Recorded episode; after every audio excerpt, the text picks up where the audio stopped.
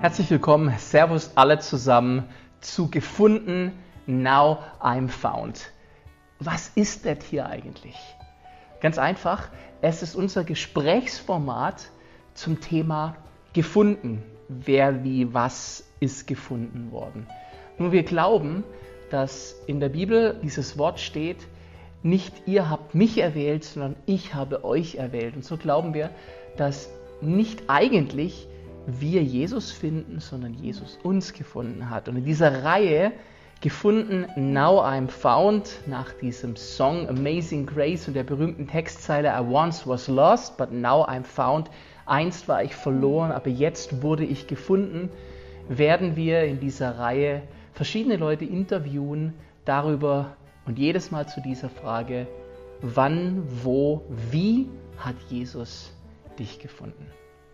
Und ich freue mich riesig, dass ich heute zum Auftakt, wir haben heute Premiere, die Jessica Beck da haben darf und mich mit ihr unterhalten darf und sie ein bisschen ausquetschen darf darüber, wie du Jesus in dein Leben aufgenommen hast und wo er dich gefunden hat. Ja.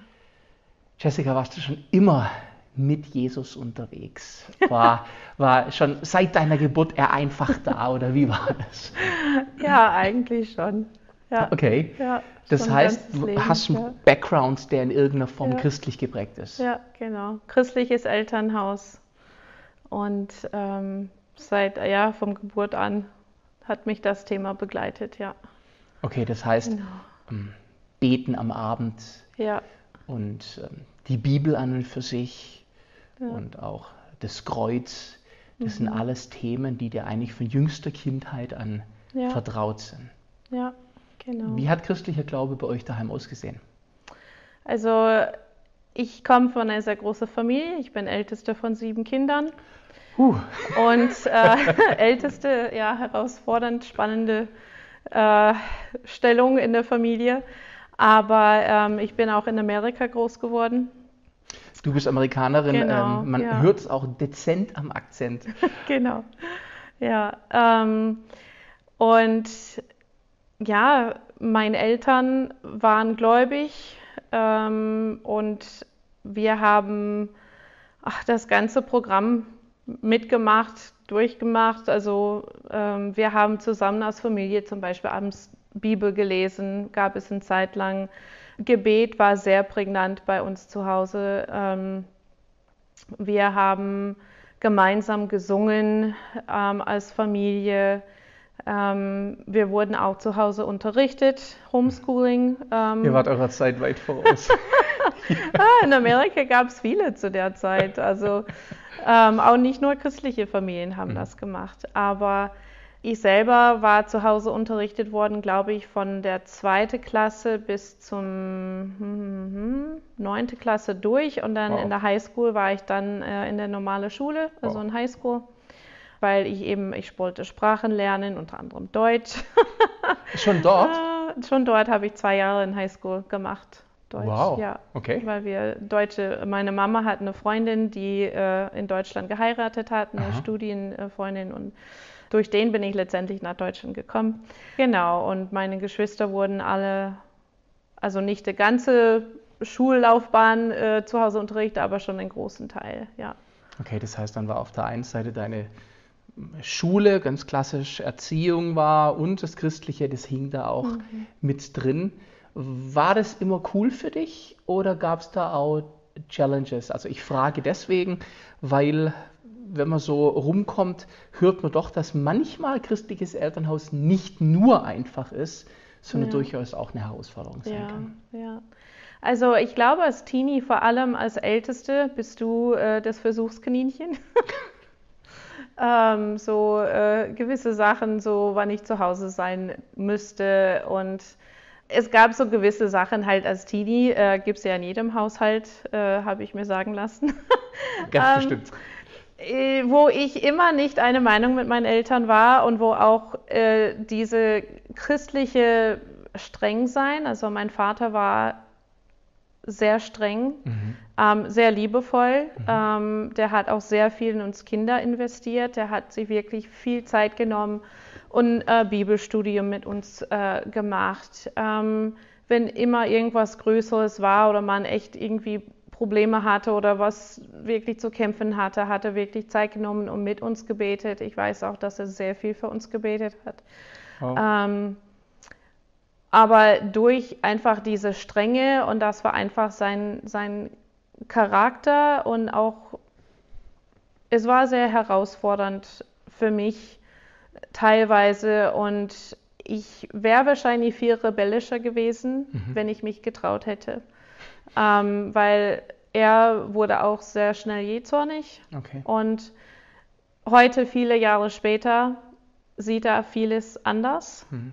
hat auch einiges in sein Leben durchgemacht. Mhm. Und ähm, ich verstehe mich mit meinen Eltern jetzt super gut, Schön. aber ich sehe einfach, da waren einfach einige Sachen auch in der christlichen Familie, die nicht in Ordnung waren und okay. die letztendlich später auch zu einer Scheidung geführt haben von meinen Eltern. Okay. Ähm, aber was, was mir einfach so klar geworden ist, ist, dass ich ein Fundament gelegt bekommen habe. Okay. Ich habe Bibelstellen, ich habe Theologie, ich habe das Gebet einfach, das, das gehörte für uns einfach zum Leben. Und das hat für mich so ein Fundament gelegt, wo ich als Teenie, da gab es Zeiten, wo ich mich Gott nah gefühlt habe. Ich habe, glaube ich, mit neun circa mich bekehrt, habe okay. meine Mama gesagt, doch, also mir wäre das jetzt wichtig, ich möchte das festmachen mit Jesus und ihm wirklich bewusst mein Leben geben. Mhm. Wir haben zusammen gebetet, das weiß ich noch. Und dann mit 16 habe ich mich am See äh, taufen lassen. Mein Papa hat mich getauft. Wow. Das war richtig cool im Sommer äh, am See und ich glaube, mein Bruder hat sich taufen lassen und ein paar andere äh, von unserer Gemeinde damals. War echt eine coole Feier und ähm, das habe ich dann festgemacht. Aber klar, als Teenie, es gibt Zeiten, wo du dich irgendwie nicht so nah an Gott fühlst und hm. dann doch wieder und ähm, so, ein, so ein Auf und Ab. Und ähm, mit 19 bin ich dann das erste Mal weg von zu Hause nach Deutschland aus Au pair. Und ich habe gesagt, ich möchte einfach was für mich machen.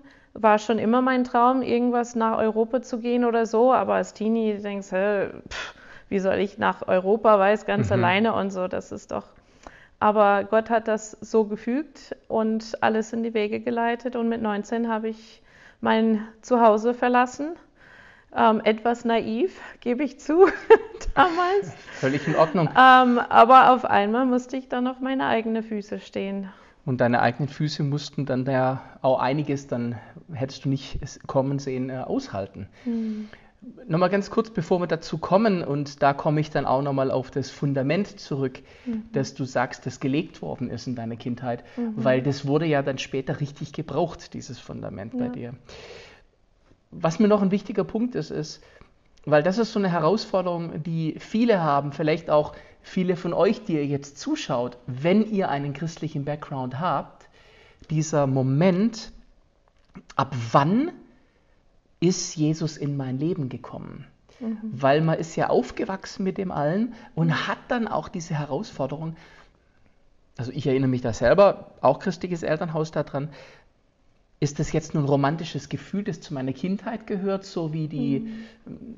wie die Spieluhr aufgezogen worden ist und Lalelu gespielt hat, so hat das Gebet dazu gehört? Mhm. Ähm, oder ist das der Glaube meiner Eltern oder ist das meiner?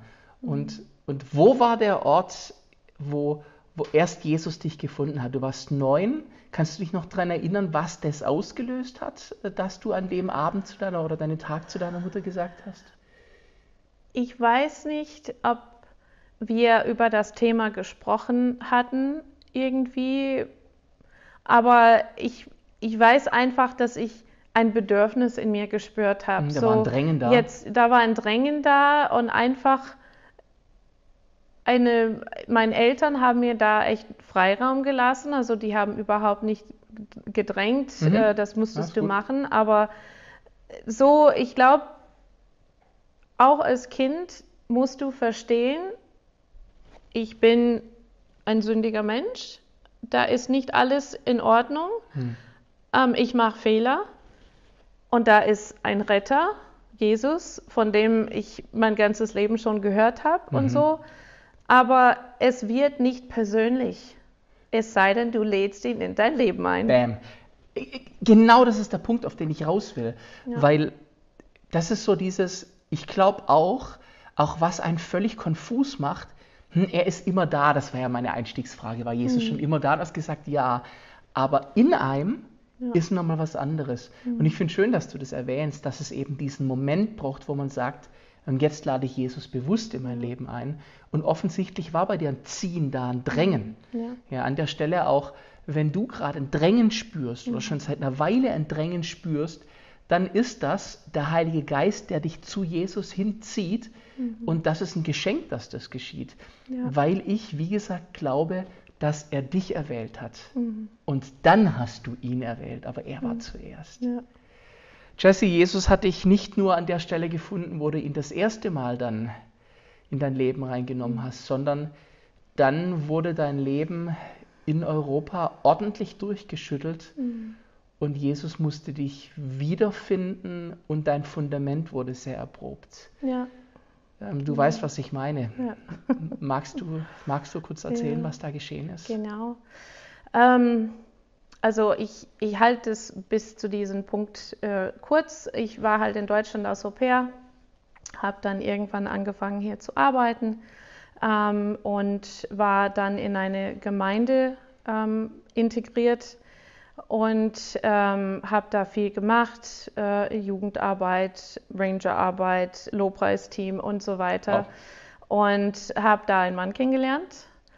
Und ähm, wir haben dann 2000, ich glaube 2000 geheiratet, genau, in Amerika. Wir haben geheiratet in Amerika und äh, dann hier eine große Feier gehabt, nachher für alle, die nicht rüber konnten. Und ähm, er hatte schon länger ähm, Colitis ulcerosa gehabt, aber konnte gut damit leben. Und im ersten Ehejahr ähm, wurde er diagnostiziert mit einer chronischen Leberkrankheit, also eine hm. chronische Entzündung der Leber. Und der Arzt hat uns damals gesagt, es könnte lebensbedrohlich sein, muss nicht sein, könnte aber kann auch zu einer Lebertransplantation eventuell führen. Ähm, und das war natürlich als frisch verheiratet schon heftig. Mhm. Ähm, mein Mann war auch selbstständig, Tischlermeister. Und ähm, da macht man sich dann auch ein bisschen Gedanken, so das Selbstständigsein und so. Ähm, ich hatte eine Vollzeitstelle und so die ersten Jahre ging, ging gut, aber ich denke so nach sechs Jahren fing es dann an, problematisch zu werden mit der Leber, dass er immer wieder längere Aufenthalte äh, hatte in der Uniklinik mhm. und so.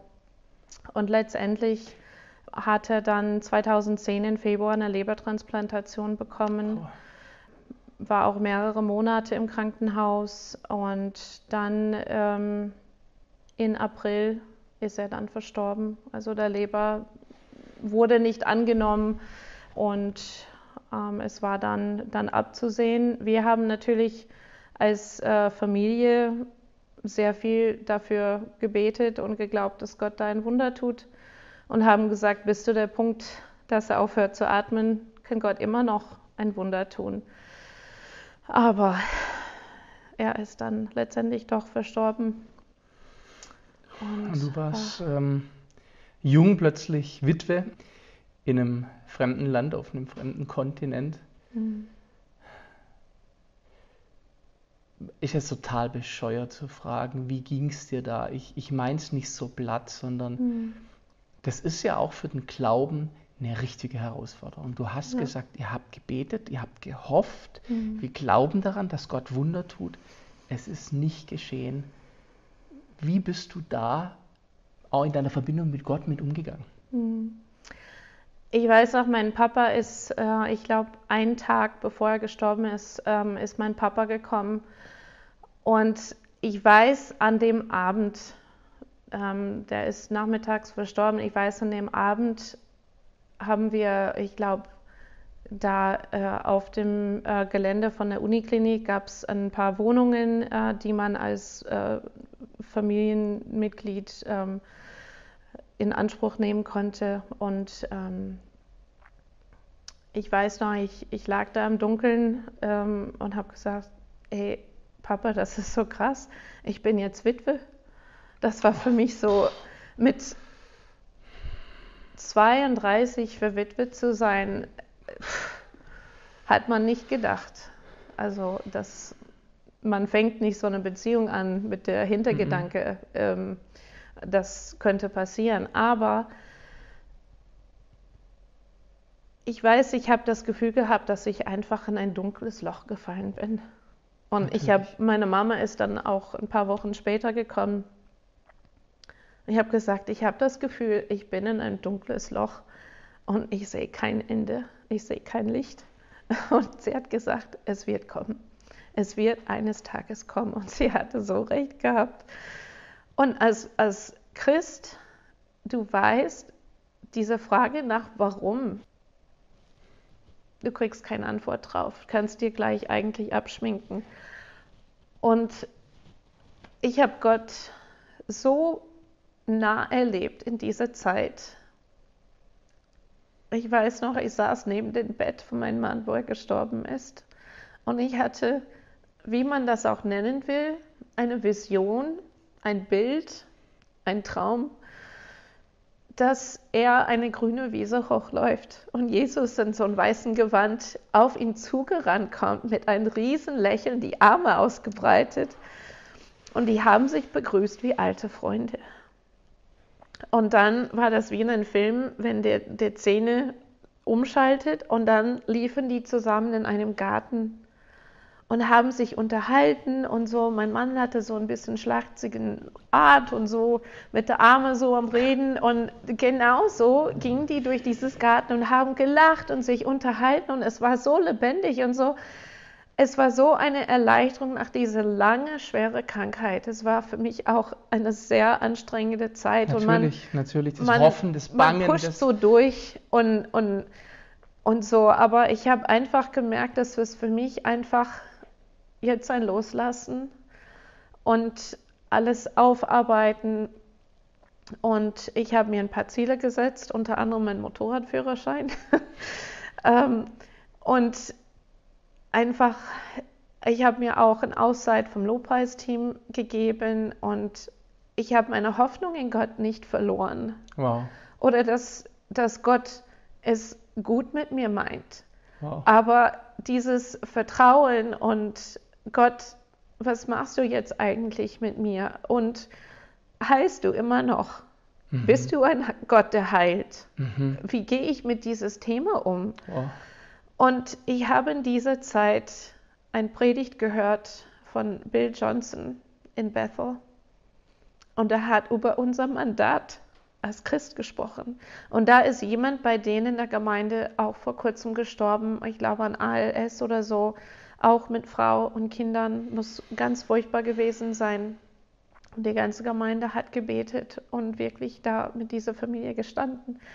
Und er hat gesagt, auch wenn Gott nicht heilt, unser Mandat ist trotzdem, wir beten für Kranke, wir legen die Hände auf, weil das ist Gottes Ding, nicht unseres. Ja. Und diese Predigt hat mich so angesprochen, dass auch wenn ich nicht verstehe, warum es passiert ist, auch wenn ich nicht verstehe, warum Gott nicht eingegriffen hat, Gott ist allmächtig, ja. Gott ist allwissend und er hat einen guten Plan für mein Leben. Wow. Und diese Dinge festzuhalten, ist glaube ich, mir gelungen, auch durch dieses Fundament, die ich als Kind und Teenie in mein Zuhause bekommen hat, von Gottes Wort, das Beten und einfach das nicht aufgeben. Und drei Monate später habe ich völlig unerwartet die Chance gekriegt, meine Geschichte zu erzählen und einen Abend zu machen auf eine äh, Musikfreizeit und Gott hat mich plötzlich vor der Wahl gestellt. Er hat gesagt, ich weiß, es ist frisch, das ist erst drei Monate her, ich weiß, dass es noch weh tut und dass du noch Sachen aufarbeitest, aber du hast eine Chance, hier eine Tür aufzumachen und deine Geschichte zu erzählen. Hm. Und ich will dich gebrauchen dazu. Oder du sagst, nein, es ist mir zu viel. Und äh, Gott ist ein Gentleman, der drängt sich nicht auf. Du spürst in dein Herzen zwar ein Drängen vom Heiligen Geist und so eine Bürde und so eine Last. Ja. Aber Gott hätte es akzeptiert, wenn ich Nein gesagt hätte. Mhm. Und ich habe dem Mitarbeiterteam gesagt, okay Leute, ich bin bereit, ich mache das.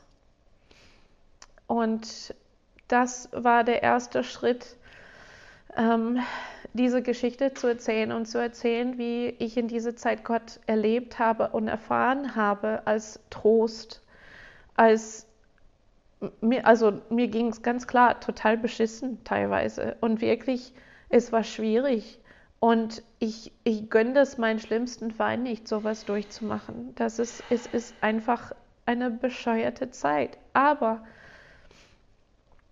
mit der Zeit wird es leichter. Und Gott hat mir einfach neue Träume gegeben. Er hat mir eine Zukunft gegeben. Er hat quasi dieses, dieses dunkle Tunnel, wo ich mich eingesperrt gefühlt habe, hatte aufgemacht. Und ich habe Stück für Stück mehr Licht gesehen und mehr Licht und mehr Licht. Und ähm, ich habe angefangen, wieder in meine Gemeinde zu dienen und habe ja, angefangen krass. zu heilen. Gemeinde zu dienen heißt aber, weil du Sängerin bist, mhm. Im Worship-Team anzuleiten mhm. und ja. Gottes Größe, Güte ja. und seine Schönheit zu preisen. Was ja für manchen vielleicht völlig paradox erscheinen mag, aber es war deine Entscheidung, das wieder zu tun. Ja, genau. Und würdest du sagen, es hat dir auch auf dem Weg der Heilung geholfen? Ja, sicherlich, weil es ist auch, da liegt auch Macht in der Bekenntnis. Wenn ich Gutes bekenne, und meinen Blick auf Gott hebe und raus aus meinen Umständen, das hilft einfach, dass dein Blick klarer wird und dass ja. Hoffnung einfach in dein Herz wieder reinkommt. Weil wenn ich mich zu Hause einsperre und mich versumpfe in meinen Trauer und meine Gedanken, da habe ich keine Möglichkeit, dass die Heilung wieder anfängt. Ja, Weil gut. Heilung ist auch ein schmerzhaftes Prozess. Natürlich. Aber du musst es zulassen und durch diese Schmerzen gehen, dass du wieder rauskommst auf die andere Seite und sagen kannst, hey, ähm, das wird, das wird. Würdest du sagen, der Glaube hat dir auch da eine Perspektive gegeben und du hast mhm. dieses wunderbare Bild gesehen von deinem Mann, wie er mit Jesus Zeit bringt. Ja. Das ist ein Geschenk, mhm. das Gott äh, dir gegeben hat. Und, ja. und heute, wo stehst du heute? Bist du verbittert und zurückgezogen und eingeigelt, sondern was ist heute, Jessica? Heute bin ich eine sehr glücklich wiederverheiratete Mutter. Oh, wow. Ähm, bin auch voll im Gemeindedienst, leite Lobpreis, predige, wow, erzähle meine Geschichte. ja, danke, ähm, heute auch. wenn, ich, wenn sich die Gelegenheit ergibt, bin auch viel im meiner Freizeit mit diversen äh, Sachen äh, unterwegs, auch ähm, ehrenamtliche Sachen unterwegs und lebe ein sehr erfülltes Leben, wirklich volle Freude. Wow, freut mich. Jessica, wenn du einen, einen Schlusssatz noch machen könntest, dann würde ich mich sehr freuen, falls du noch so einen, so einen ja. Knopf dran ja. machen kannst an unser Gespräch. Dieses Now I'm found. Gott sei Dank bin ich gefunden. Aber es hängt von dieses Persönliche. Auch wenn ich, egal ob ich mein ganzes Leben christlich erzogen worden bin und alles an Infos und Gründe und Bibelstellen auf den Tisch gelegt bekommen habe, wenn ich nicht selber die Entscheidung treffe, hm. dann habe ich Jesus nicht in meinem Herzen. Und genau das Gleiche gibt, wenn du gar nichts weißt über Jesus und nur irgendwie gehört hat, äh, ja, es gibt einen Gott vielleicht irgendwo. Ähm, aber wenn man sich auf die Suche macht und dieses Ja zu Jesus findet, ey, da geht dir ein, ein Leben auf von Möglichkeiten, ungeahnte Möglichkeiten, sage ich nur. Ich sitze heute hier mit meinen 44 Jahren und ich stehe dazu, Frauen reden nicht über das Alter, aber ich habe kein Problem damit, weil ich so viel mit Gott erlebt habe, Wow. wo ich haargenau weiß, wenn ich damals nicht Ja gesagt hätte zu Jesus mit meinen neun Jahren oder was auch immer das war, hätte ich diese viele Sachen nicht erlebt, weil Wow. Gott so viel geführt hat. Und natürlich ist es auch ein Ja, man muss immer wieder ein Ja zu Jesus geben. Du Mhm. fängst mit einem Ja an, aber es hört da nicht auf. Ja. Aber dieses persönliches Ja zu Jesus eröffnet dir ein Leben voller so viele Möglichkeiten und gibt dir die Möglichkeit, ein Fundament aufzubauen, worauf du stehen kannst durch die schlimmste Stürme deines Lebens. Wow. Vielen, vielen Dank, auch dass du so offen erzählt hast und auch so äh, öffentlich einsehbar. Und euch wünsche ich einfach, dass dieser Jesus euch begegnet und euch findet. Um gefunden zu werden, ist manchmal ein ganz einfaches Gebet Ja. zu rufen, ich habe mich verloren, bitte finde mich. Und ich glaube, Ja. dass Jesus das tut. Ich würde mich sehr freuen, wenn ihr wieder einschaltet bei weiteren Talks, die bald folgen werden unter dem Motto Gefunden, Now I'm Found. Dir, Jessica, danke ich ganz herzlich. Sei gesegnet und Danke. ich freue mich jetzt umso mehr auf die nächste Worship-Zeit, die du bei uns leiten würdest. Danke. Alles klar. Seid gesegnet. Bis bald. Ciao. Mhm.